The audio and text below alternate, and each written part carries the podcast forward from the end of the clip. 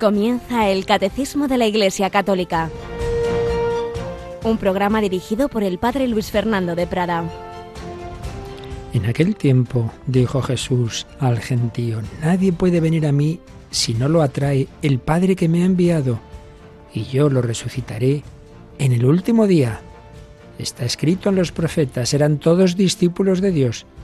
Todo el que escucha al Padre y aprende, viene a mí. Alabados sean Jesús, María y José, pues queremos nosotros ir a Jesús, queremos escuchar su palabra, queremos contemplarle, queremos dejarnos llevar por él. Pedimos al Padre esa gracia, ya lo sabemos, el conocer a Jesús no es mero fruto del razonamiento, es una gracia, pero es una gracia que Dios quiere dar a todos, hace falta pedirla, hace falta abrirse en humildad, hay que pedirla también para los demás, esa conversión, esa gracia de manifestar a todos a su Hijo Jesucristo, como se lo manifestó a Saulo convertido en San Pablo, como a tantos a lo largo de la historia. Necesitamos que el Señor aumente nuestra fe, nuestra esperanza, nuestro amor. Lo pedimos para nosotros, lo pedimos para el mundo entero, lo pedimos para esta, esta sociedad en gran medida, lamentablemente, alejada de Cristo, apóstata, esa apostasía silenciosa que decía Juan Pablo II a propósito de Europa. Ayer celebramos una de sus copatronas, Santa Catalina de Siena. Sí, pedimos esa gracia, esa conversión, pedimos al Señor mirarle, contemplarle, adorarlo. Y es lo que vamos a hacer precisamente esta noche. Tenemos aquí un día más a Yolanda Gómez. Buenos días, Yoli. Muy buenos días, Padre. Bueno, pues ya lo has dicho antes en la programación, pero para los que no estaban todavía conectados, Vamos a recordar que desde hace ya siete u ocho años, la víspera de primer viernes de mes, si no coincide con alguna cosa especial, como nos ha pasado a veces con el Jueves Santo o con las meditaciones de ejercicios, tenemos una hora de adoración al Señor en víspera de primer viernes de mes y hoy es la víspera de primer viernes de mes. Así que esta noche, ¿a qué hora podemos tener esa oración en esa adoración en directo? A las 11 de la noche, las 10 en Canarias, podremos compartir esa hora de oración y una bonita manera también de, prepararnos para el mes de mayo que comienza ya. En efecto, esta vez coincide que es esa víspera de primer viernes de mes y por tanto hacemos caso a esa petición que el Señor hizo hace ya siglos, ¿verdad? Y la Iglesia así reconoció, claro, si no, no lo diríamos, eh, a Santa Margarita María de compartir esa noche, cuando él estuvo en Getsemaní, la noche del Jueves Santo, pues la hora santa, intenta recuperar la hora que los apóstoles se durmieron, Pedro, Santiago y Juan, acompañar a Jesús.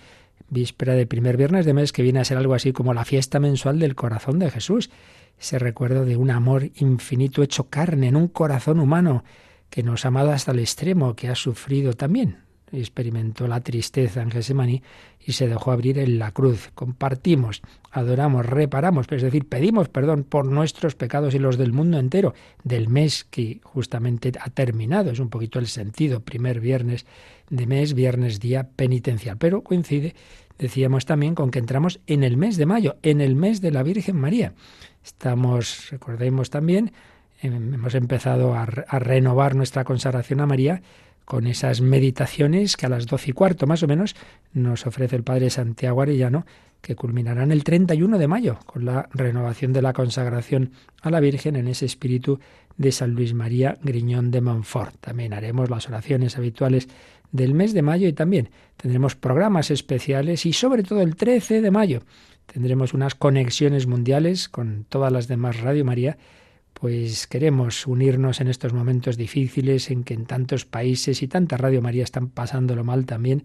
Nos vamos a unir en oración, vamos a, a pedir a la Virgen unos por otros. Pero bueno, yendo a lo que hoy tenemos, pues ya sabéis, esta noche a las 11 en este caso, sin imágenes por las dificultades que el confinamiento implica, pues por un montón de temas que no voy a explicaros ahora, será sin imágenes la oración, pero eso es lo de menos. Lo importante es que tendrá un servidor aquí a nuestro Señor Jesucristo y con él tendremos la oración y la bendición de 11 a 12. Ya ayer cerrábamos la recepción de esas intenciones que hayáis enviado, que estarán aquí junto al Señor, pero como siempre digo, el Señor sabe todo también, las que presentéis en vuestro corazón. Pues esta noche a las 11, 10 en Canarias, tenemos esa adoración y ahora vamos a seguir recordando cómo el Señor, cómo la Virgen María no se olvida de nadie y se fue a América, esa América recién descubierta, ese México, también allí, aquella que vino a España en,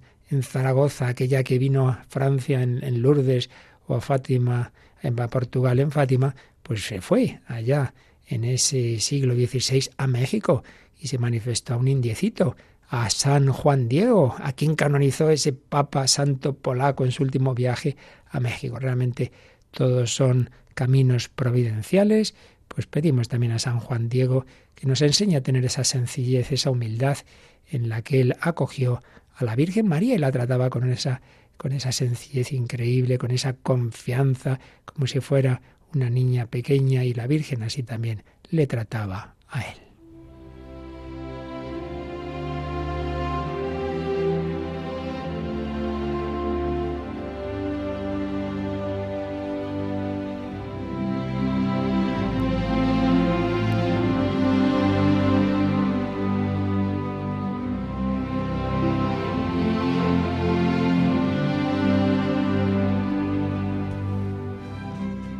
Recordábamos ayer los datos básicos de la vida de Juan Diego, aquel indígena mexicano que un sábado 9 sábado día de la Virgen 9 de diciembre de 1531 pasaba por ese cerro del Tepeyac que está en las afueras de la capital de México de, esa de esa grandísima ciudad y recordábamos cómo al ir por allí, pues empezó a oír unos, unos cantos preciosos de, pájaros, estaba asombrado.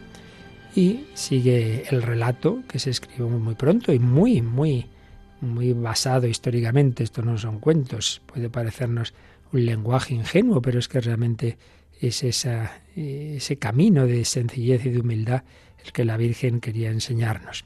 Estaba viendo hacia el oriente, arriba del cerrillo, de donde procedía el precioso canto celestial, y así que cesó repentinamente y se hizo el silencio, oyó que lo llamaban de arriba del cerrillo y le decían Juanito, Juan Dieguito. ¿Veis qué ternura la Virgen como llama al que se había hecho cristiano pocos años antes? Juanito, Juan Dieguito. Luego se atrevió a ir a donde le llamaban. No se sobresaltó un punto. Al contrario, fue contento. Fue subiendo el cerrillo a ver de dónde le llamaban. es otra, otro aspecto curioso. En otras apariciones, por ejemplo en Lourdes, al principio se queda Bernadette pues asustada. Aquí no, aquí hay como algo como muy natural, le parece a este recién convertido al cristianismo, esa, esa señora tan bella, tan, tan dulce, tan guapa, no le da miedo. Entonces dice, cuando llegó a la cumbre, vio a una señora que estaba allí de pie y que le dijo que se acercara. Le dijo que se acercara. Llegado a su presencia, se maravilló mucho de su sobrehumana grandeza. Siempre les pasa a los que ven a la Virgen María, se asombran de su belleza, de su sobrehumana grandeza. Su vestidura era radiante como el sol, algo así dicen los niños en Fátima. El risco en que posaba su planta flechado por los resplandores, semejaba una jorca de piedras preciosas y relumbraba la tierra como el arco iris.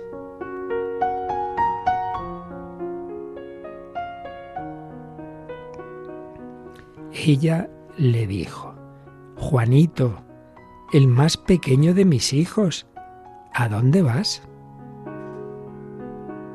Él respondió, Señora y niña mía, tengo que llegar a tu casa de México, Traltilolco, a seguir las cosas divinas que me dan y enseñan nuestros sacerdotes, delegados de nuestro Señor.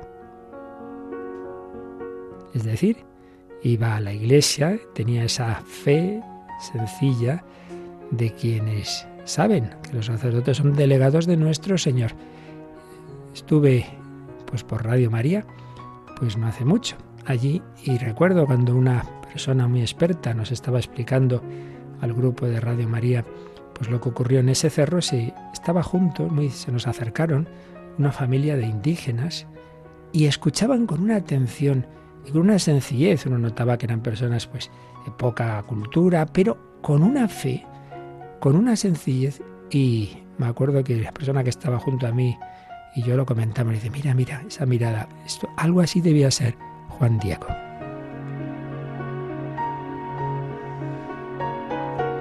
Ella le habló y le descubrió su santa voluntad y le dijo, sabe y ten entendido tú, el más pequeño de mis hijos, que yo soy la siempre Virgen Santa María, Madre del verdadero Dios por quien se vive, del Creador cabe quien está todo, Señor del cielo y de la tierra. Sí, esos pueblos tenían fe en cierto tipo de Dios, pero se les había mostrado el verdadero Dios, Jesucristo, y ella es la madre del verdadero Dios por quien se vive, del Creador, del Señor del cielo y la tierra. ¿Y qué le pedía? Deseo vivamente que se me erija aquí un templo para en él mostrar y dar todo mi amor, compasión, auxilio y defensa. Pues yo soy vuestra piadosa madre. A ti, a todos vosotros, juntos los moradores de esta tierra, y a los demás amadores míos que me invoquen y en mí confíen, que prometía oír allí sus lamentos y remediar todas sus miserias, penas y dolores. Pues otro rasgo común a muchísimas apariciones de la Virgen es la petición de un templo, pues fue primero una capillita y hoy esa impresionante basílica, uno de los lugares del mundo de más visitas. Creo que es el santuario, por supuesto, de más en que más personas van, pero en conjunto también de los lugares del mundo en que más personas van a cumplir a a que estas palabras que dijo la Virgen se hagan realidad. En Él mostrar y dar todo mi amor, compasión, auxilio y defensa, pues yo soy vuestra piadosa madre. Y a todos los que allí vivían y viven, y a los demás amadores míos que me invoquen y en mí confíen, prometía oír allí sus lamentos y remediar todas sus miserias, penas y dolores. Y para realizar lo que mi clemencia pretende, ve al palacio del obispo de México, otro dato, la Virgen no se salta la iglesia que su hijo ha fundado. Hay que hacer las cosas bien. Muchas veces la jerarquía, el sacerdote, el obispo de primeras no lo cree. También pasó aquí. No importa. El camino es el mismo. El camino es que, que Jesús, pues nos ha dicho el que vosotros escucha a mí, me escucha. Y la Virgen siempre dice lo mismo. Vete al palacio del obispo de México y le dirás cómo yo te envío a manifestarle lo que mucho deseo que aquí en el llano me edifique un templo. Le contarás puntualmente cuánto has visto y admirado y lo que has oído. Ten por seguro que lo agradeceré bien y lo pagaré, porque te haré feliz y merecerás mucho que yo recompense el trabajo y fatiga con que vas a procurar lo que te encomiendo. Mira que ya has oído mi mandato, hijo mío el más pequeño, anda y pon todo tu esfuerzo. Entonces al punto se inclinó delante de ella y le dijo, Señora mía, ya voy a cumplir tu mandato, por ahora me despido de ti, yo, tu humilde siervo.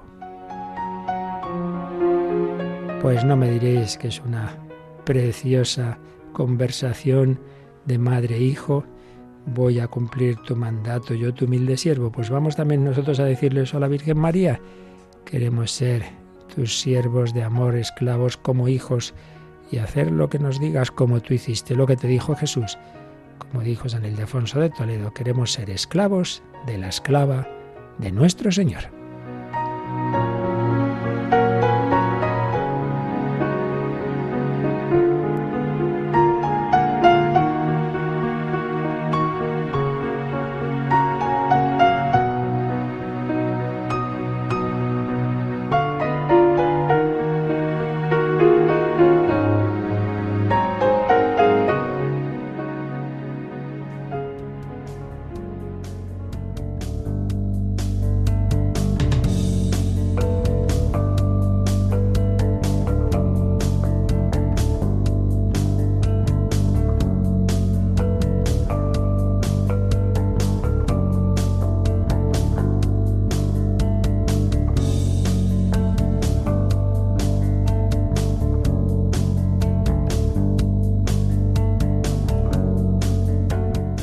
Ciertamente una maravilla. La Virgen nos quiere a todos sus hijos, de un continente, de otro, en una época o en otra, siempre nos mira con ese amor. Hijito pequeño, el más pequeño de mis hijos, a ti también. La Virgen te mira con ese amor. Muy poquitos tienen una especial gracia como es esta de esa visión de María. Bueno, eso es lo excepcional, lo extraordinario. Lo que es común es que, aunque no la veamos, nos cuida y muchas veces ni nos enteramos, como quizá los novios de Cana pues no se enteraron de que ese milagro que había hecho Jesús de convertir el agua en vino se debía a la intercesión de María, que le había dicho no tienen vino. Pues eso es lo importante, que acudamos a ella, que nos fiemos de su Hijo, porque como ella misma dijo en Cana, haced lo que Él os diga. Bueno, y esto le pasó a Santa Catalina de Génova, que estábamos resumiendo ese eso que se llama el Tratado del Purgatorio, que realmente lo escribe su confesor, pero lo escribe tomando nota de todo lo que ella había experimentado, todo lo que el Señor le había ido iluminando, porque enseguida haremos un pequeño resumen de su vida, mejor dicho, leeremos el resumen de su vida que hizo Benedicto XVI en una catequesis. Pero vamos a terminar de recoger algunas de las, de las indicaciones que, que hacía en ese tratadito, en esa reflexión, en ese compartir, que como digo, tomaba, lo, lo redactaba su confesor y fue luego revisado por la Iglesia y aprobado como doctrina coherente totalmente con la fe católica, pero que, recibió por, iluminación de Dios.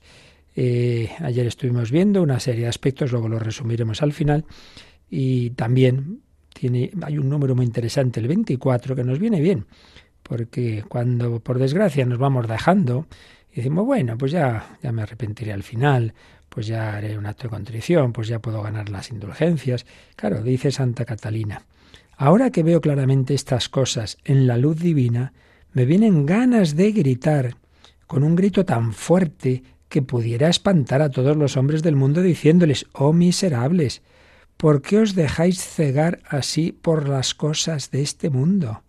Que para una necesidad tan importante como en la que os habéis de encontrar no tomáis previsión alguna. O sea, estáis preocupados por esto, por lo otro, por cosas de esta vida.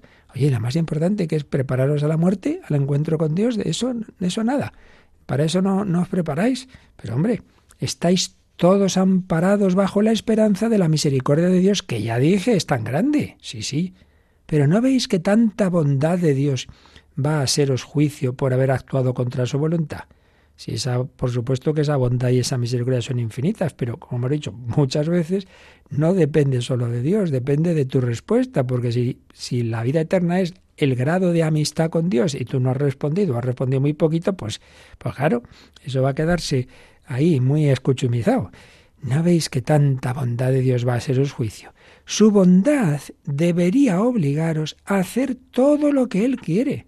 Hombre, ya que mi, padre es tan bueno, entonces el hijo pródigo dice, pues nada, voy a seguir dándole disgustos, hombre, qué bonito.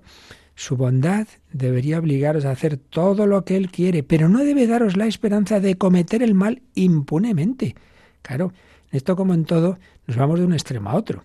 Si quizá en otras épocas se acentuaba tanto esta la justicia, de que, que, no da igual lo que uno hace, que uno podía vivir con miedo y unas presentaciones del más allá como una especie de, de venganza. No, no, evidentemente eso no es coherente con el anuncio del amor de Dios. Pero claro, nos vamos al otro extremo y ahora parece que ya no es Dios Padre, sino el abuelete que le da igual que uno se haya cargado a 40 o que haya hecho el, el bien curando y haciendo atendiendo a los más necesitados. Pues hombre, no da igual, porque es uno mismo el que en sí mismo va dejando las consecuencias buenas o malas de sus acciones. Sigue diciendo Santa Catarina de Génova. No te confíes, pues, diciendo yo me confesaré y conseguiré después la indulgencia plenaria, fijaos, y al momento me veré purificado de todos mis pecados. Piensa que esta confesión y contrición que es precisa para recibir la indulgencia plenaria es cosa tan difícil de conseguir. Esto lo, lo he explicado, aquí lo hemos explicado varias veces. La principal condición para ganar la indulgencia plenaria es fácil el acto que hay que hacer, que si tal oración, que si tal perenación, que si tal, por supuesto, la, la confesión o el deseo de hacerlo en cuanto sea posible, la comunión, muy bien, eso es fácil de hacer. Pero la principal condición es que uno tenga un total desapego de todo pecado, incluso venial. Y claro, por eso dice Santa Catalina, oye, no te fíes de que vas a ganar la indulgencia final, porque si uno llega muy tibio, pues no es nada fácil el que tenga esa verdadera contrición de amor de Dios. Puede que sí, puede que no. Entonces, hombre, que nos estamos jugando cómo va a ser nuestra, nuestro más allá. No juguemos con lo más importante, con lo más seguro. Bien, luego insiste en que hay paz y gozo en esa purificación, que el alma misma pues está encantada de que Dios la purifique aunque lo pase mal, porque necesita, necesita esa purificación para ver a Dios. Poníamos el ejemplo de esos novios muy enamorados, pero que comprenden que todavía no se pueden casar, están deseando, pero todavía no puede ser. Entonces, por un lado es la alegría del amor, esto va a acabar en el matrimonio, pero por otro lado, la pena de que aún no puede ser, esa pena, y además no puede ser por culpa de no haber hecho lo que había que haber hecho antes.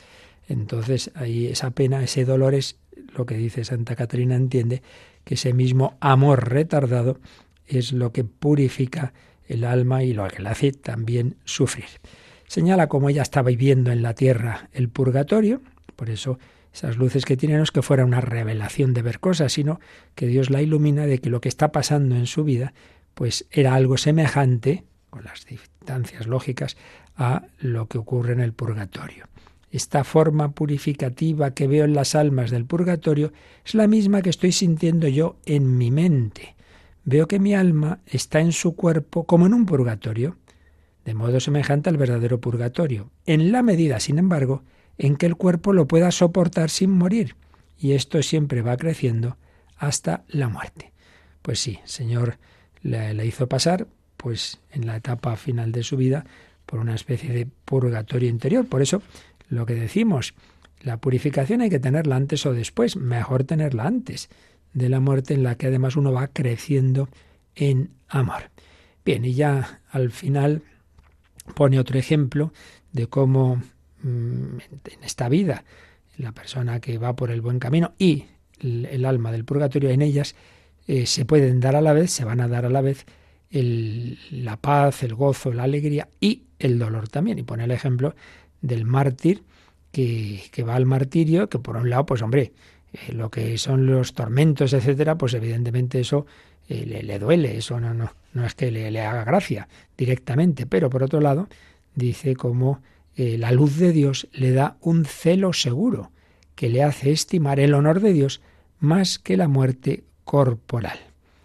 Y entonces, pues en ese sentido, tiene alegría. Bien, pues ahora luego haremos un resumen de lo, de lo que podemos sacar de esta doctrina, pero antes vamos a, recordar que el Papa Benedicto XVI en unas catequesis. Muchas veces se hizo catequesis sobre distintos personajes de la historia de la Iglesia.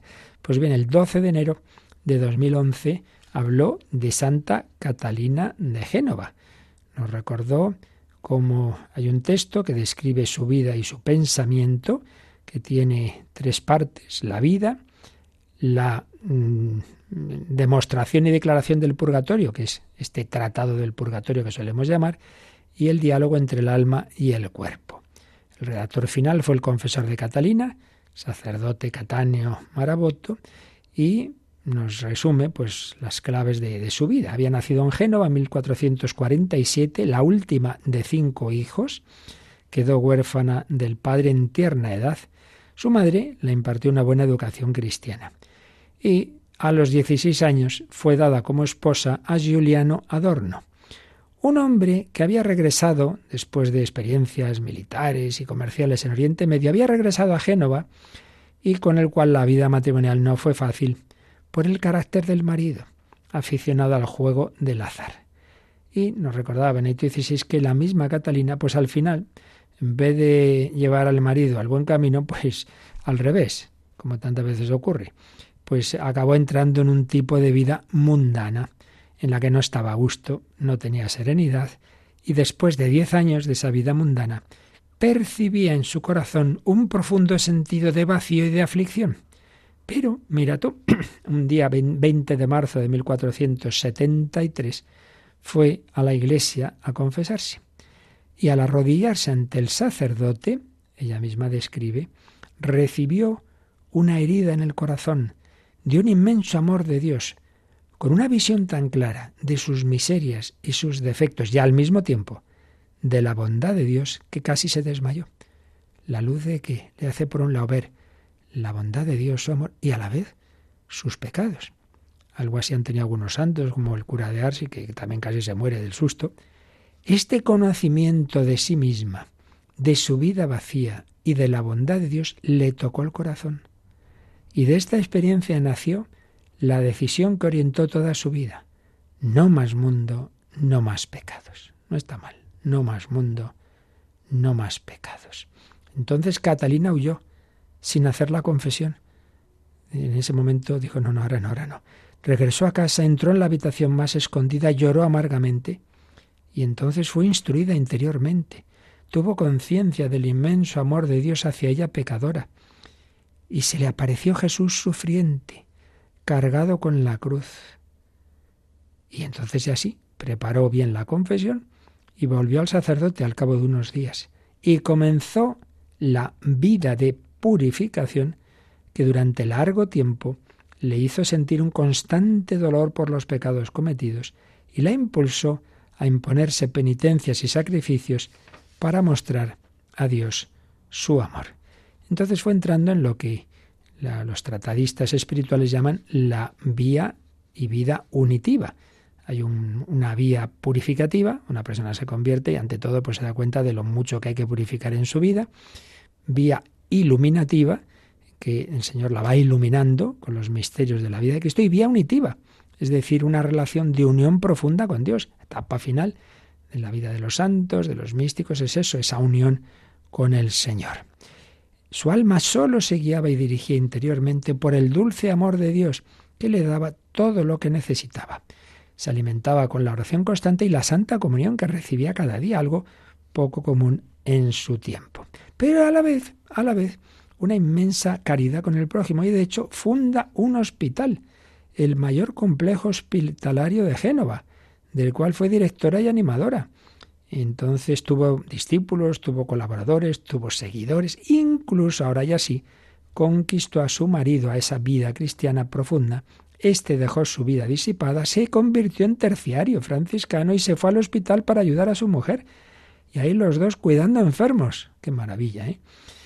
eh y allí, desde ese momento, pues decía Benito XVI, esas dos claves. Por un lado, la experiencia mística, su profunda unión con Dios, que lo sentía como una unión esponsal. Sí, estaba casada, pero el esposo con mayúscula es Cristo. Y por otro lado, la asistencia a los enfermos, el cuidado del prójimo, de los pobres, etc. Bien, pues yendo ya después de este resumen de su vida, pues yendo a lo que mm, transmite eh, sobre el purgatorio, Benito XVI lo resumía así en esa catequesis. Por un lado, nos dice que no es que tuviera una visión, no es que tuviera revelaciones específicas sobre el purgatorio. Sin embargo, el modo de describirlo, mm, dice el Papa, tiene características originales respecto a su época. Señalaba dos aspectos. Por un lado, respecto al lugar, entre comillas, de la purificación de las almas.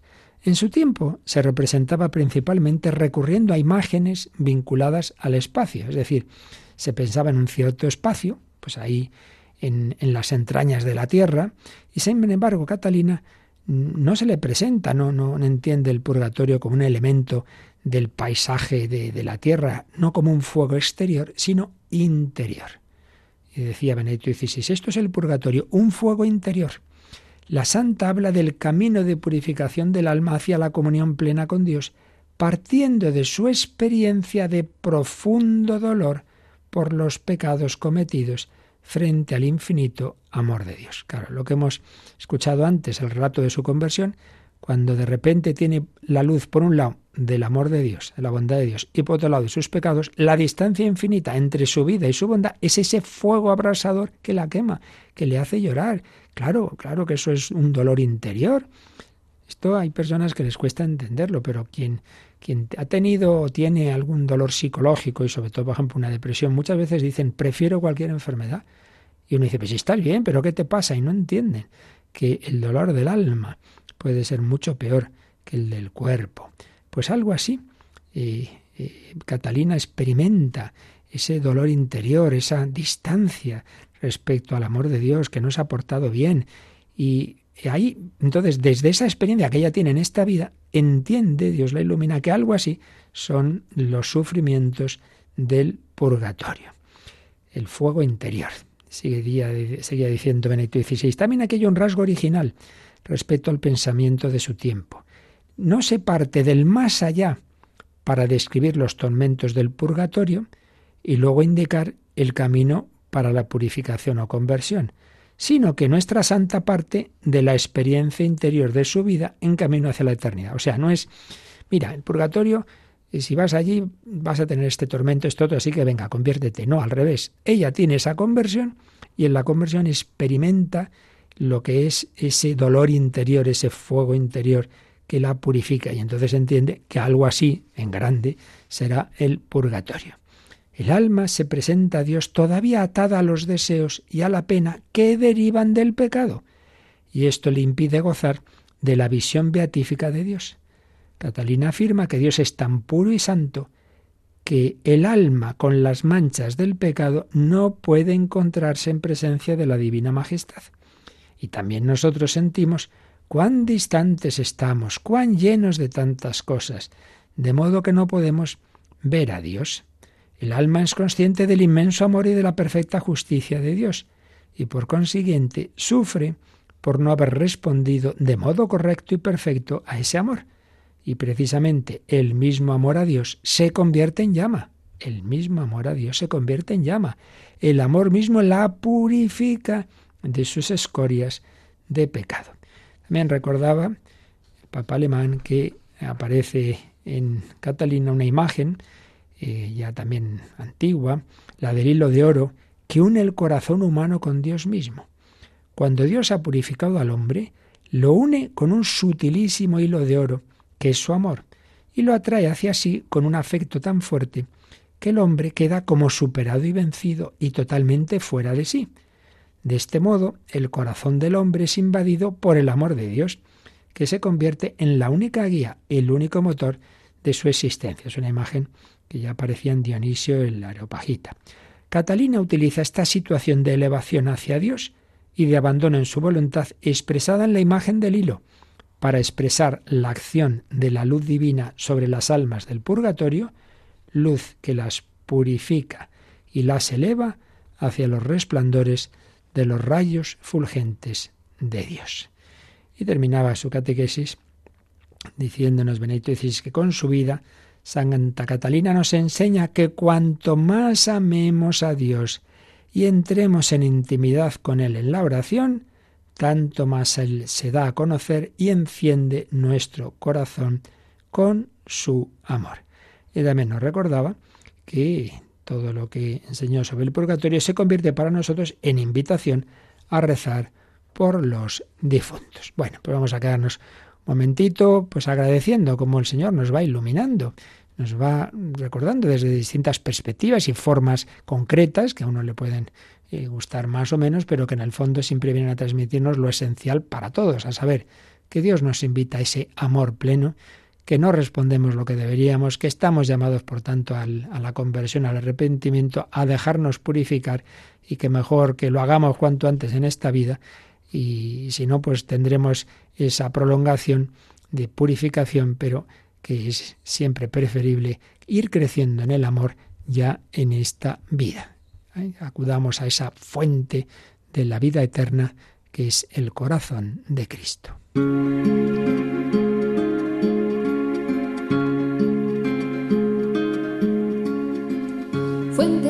vida eterna. De ti quiero yo beber, muestra el corazón abierto, déjame saciar mi sed, de misericordia, que consumes mi pecado, enciéndeme con tus llamas, escóndeme en tu costado.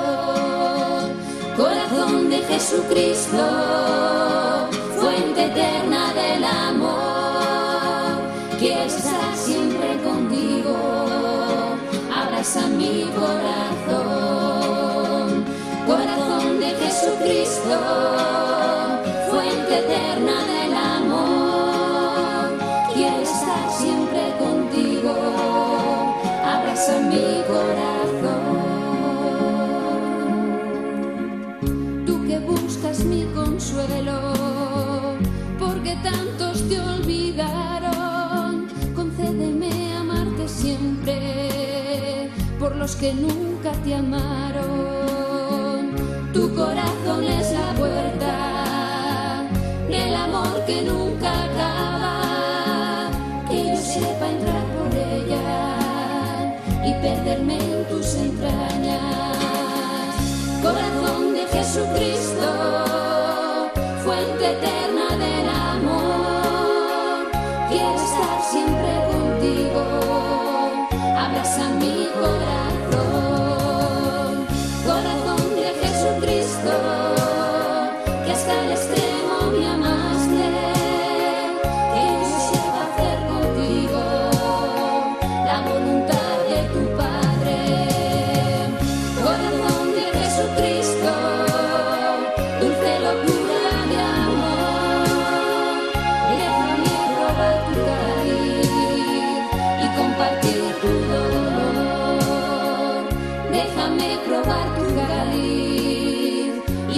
compartir tu dolor.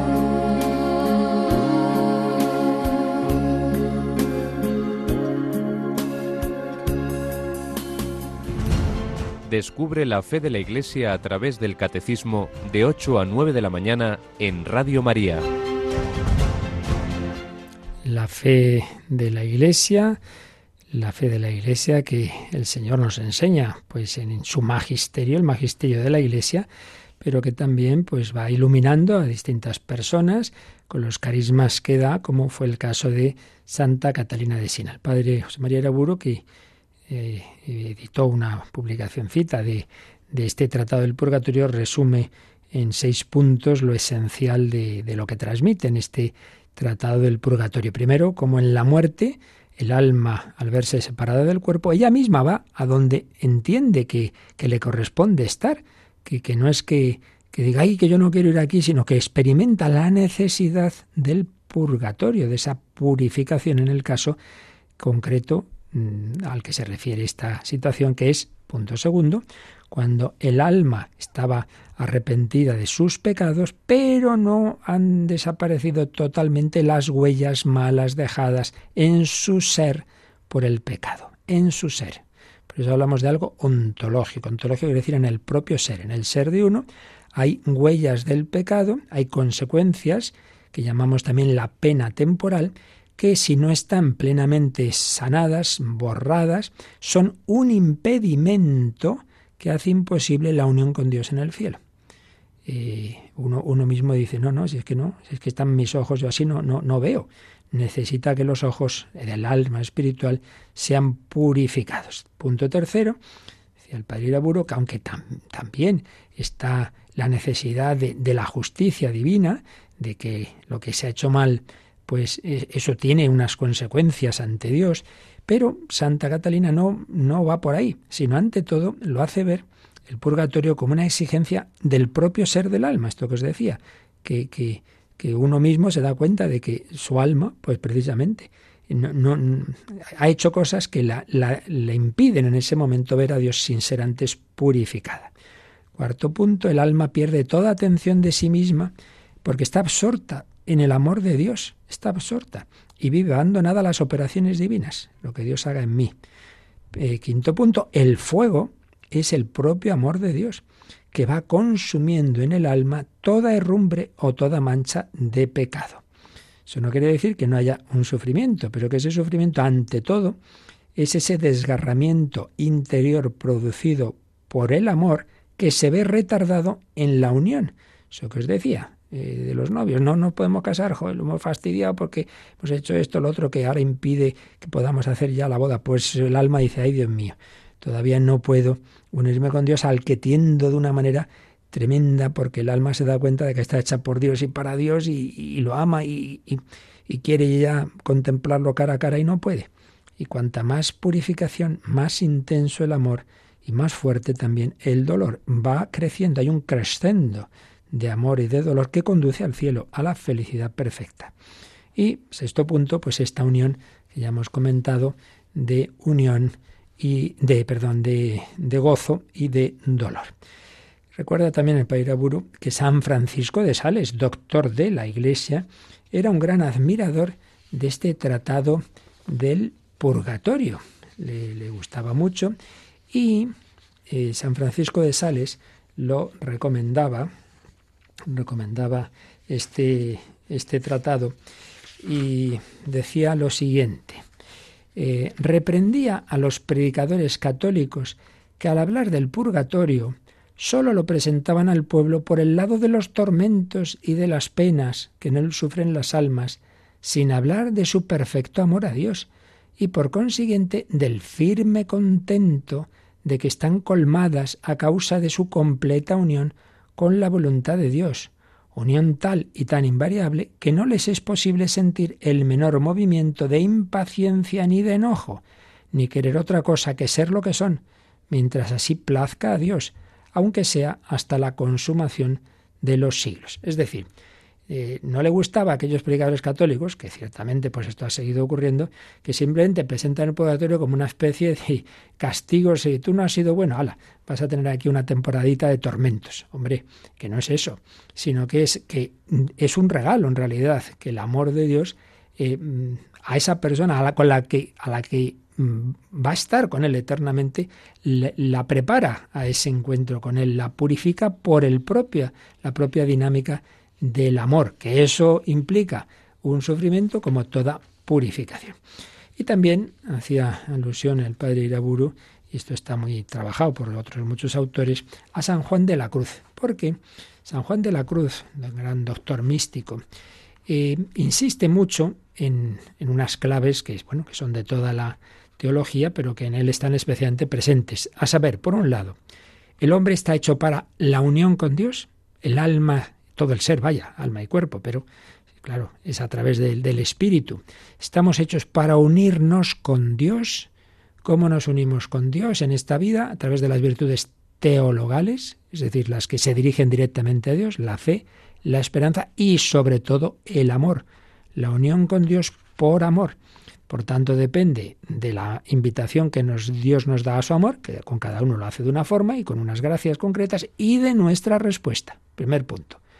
La clave de la vida espiritual está en la posesión de Dios por unión de amor. Pero segundo punto, dada nuestra limitación, dado el pecado original, dados nuestros pecados concretos de cada uno de nosotros, para esa unión con Dios hace falta una purificación.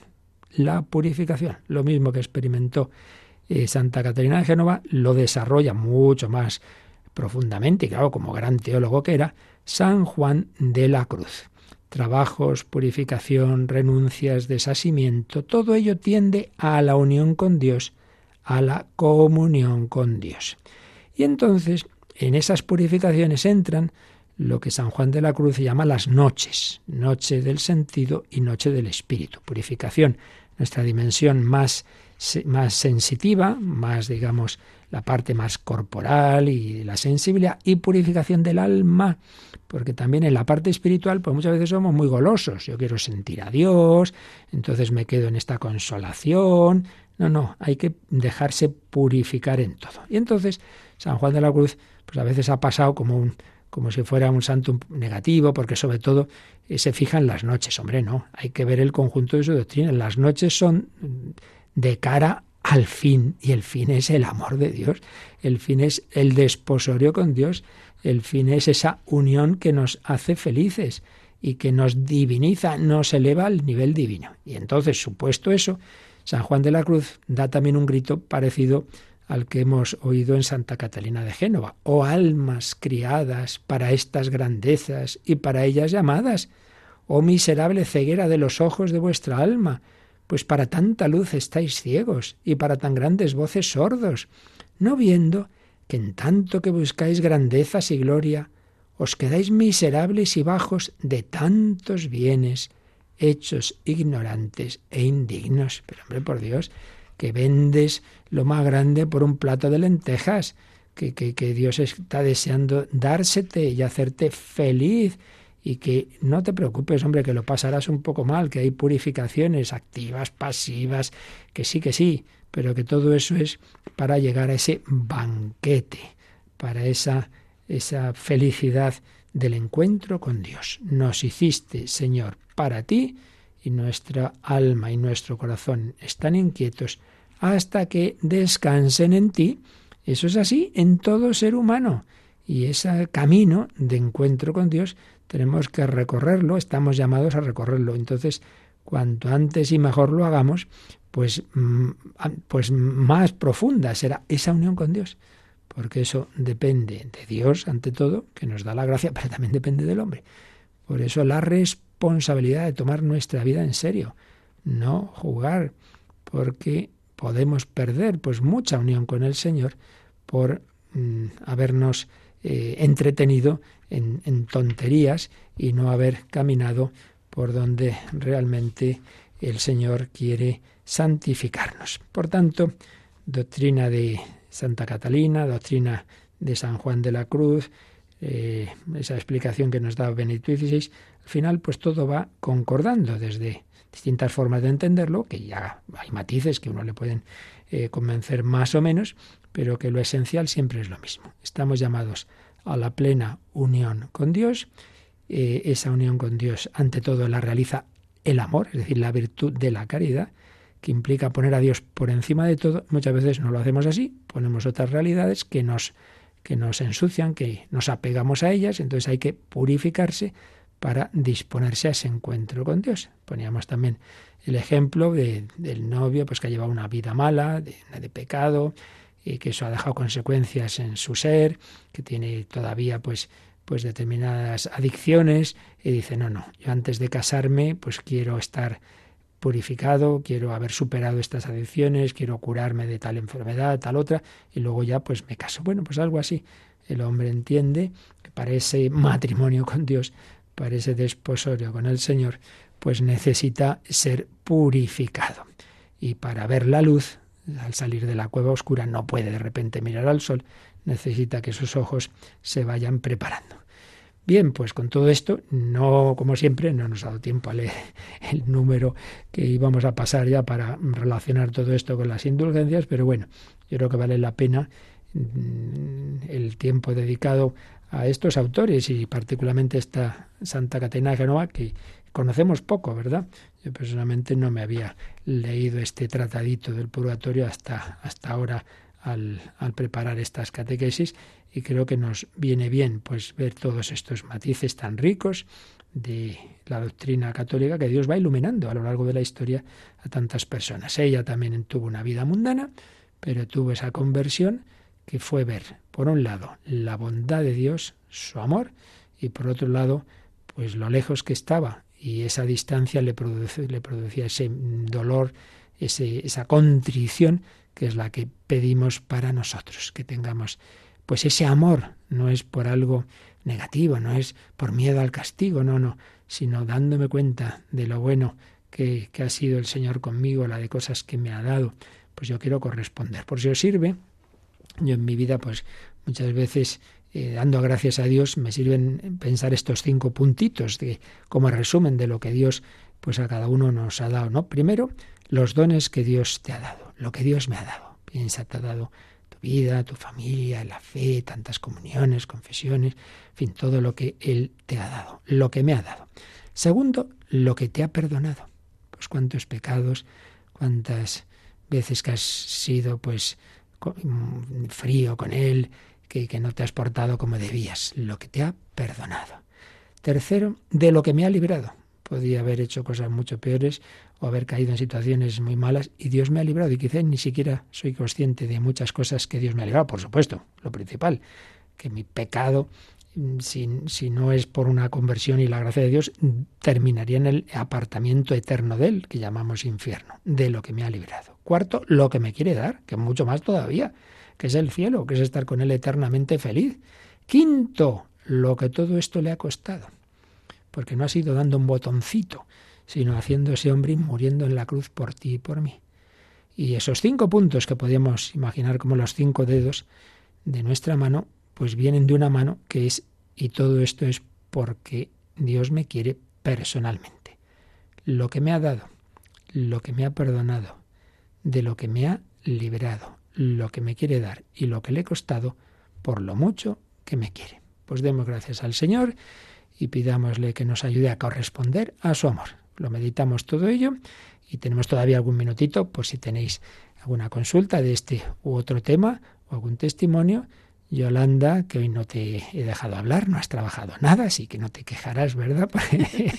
Eso lo he hablado yo. Ay, Dios mío, bueno, pues ya hablaremos el próximo día más, ya seguiremos. ¿Nos recuerdas por lo menos cómo pueden nuestros oyentes presentar sus consultas? Claro que sí. El teléfono al que nos pueden llamar es el 91 005 94 19. 91 005 94 19.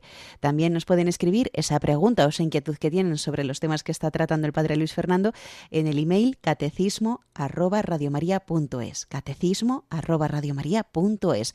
O también nos pueden enviar un pequeño texto con esa pregunta al WhatsApp de Radio María 668 594 383. Repito, 668 594 383.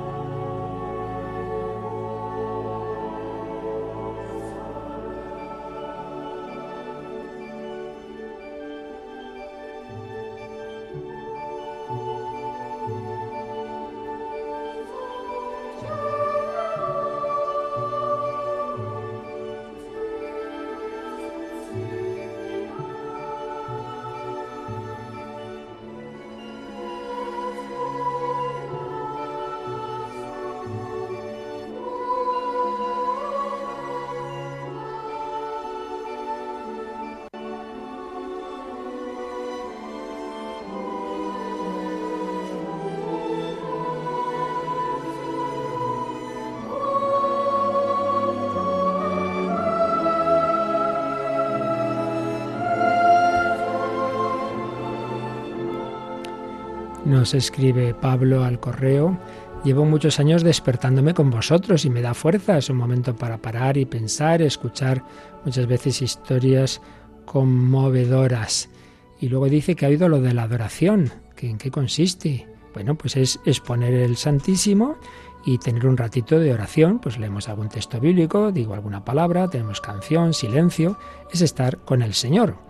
Lo único que, bueno, pues vosotros no estáis en la capilla, evidentemente, pero en cada uno donde esté se une en, en oración.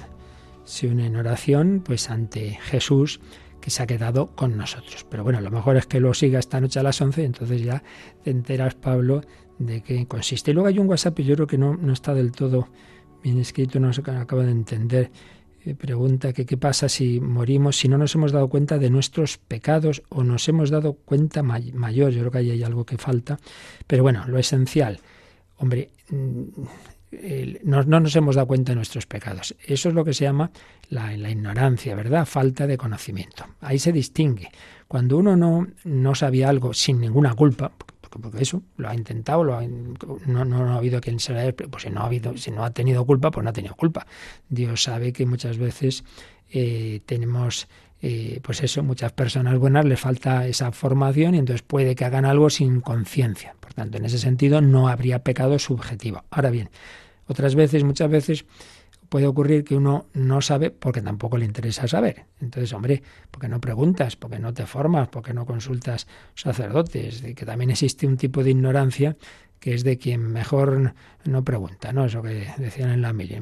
No preguntes que te quedas de guardia. Si preguntas tú, te mandan a ti, ¿verdad? Entonces depende. Que en último término, solo Dios sabe, solo Dios, solo Dios sabe cada corazón humano, pues lo que hay de, de fidelidad, lo que hay de, libertad, lo que hay de conocimiento, solo Dios. Por eso nunca podemos juzgar. Una persona externamente podemos haber visto una mala vida, una mala acción, y sin embargo internamente Dios sabe que lo ha hecho sin, sin libertad sin, y viceversa. Otra persona podemos ver hacer cosas muy buenas y aquello que veía Jesús, cuando veía gente que llegaba al templo, unos echaban unas limosnas tremendas, pero él sabía que lo hacían por vanidad y para aparentar ante los demás, para decir, mira, qué bueno soy. Y en cambio aquella pobre viuda que hecho una limosnita de nada, Jesús veía que lo hacía de todo corazón. Por tanto, no podemos juzgar. Ahora, lo importante, pues hombre, que hay que intentar formarse porque Dios busca nuestro bien. Entonces, cuanto mejor conozcamos qué es lo bueno y qué es lo malo, mejor, no solo para la vida eterna, sino para esta vida, porque Dios no manda las cosas por mandar, sino porque sabe que eso es lo que es bueno para la persona, para la familia y para la sociedad. A veces no lo vemos en el corto plazo, pero luego vaya que sí se ve, vaya que sí se ve que el pecado al final nos hace daño. Por eso lo que estamos diciendo e insistiendo tanto es que es un tema ontológico, es decir, que nos hacemos daño a nosotros mismos con culpa subjetiva o no, eso solo Dios lo sabe, pero que desde luego es algo negativo, seguro. Como decía un padre, no se trata de la responsabilidad subjetiva, sino de la calamidad objetiva. Bueno, pues pidamos luz al Señor para superar, no caer en las calamidades objetivas y lo que hagamos mal, arrepentirnos de todo corazón. Bueno, a las 12 invocamos a la Virgen en el Regina Cheli y a las 11 de la noche a Jesucristo sacramentado en la hora santa. Hoy pues sin imágenes, pero así, en fe de que Jesucristo pues también quiere hablaros a todos al corazón. La bendición de Dios Todopoderoso, Padre, Hijo y Espíritu Santo, descienda sobre vosotros. Alabado sea Jesucristo.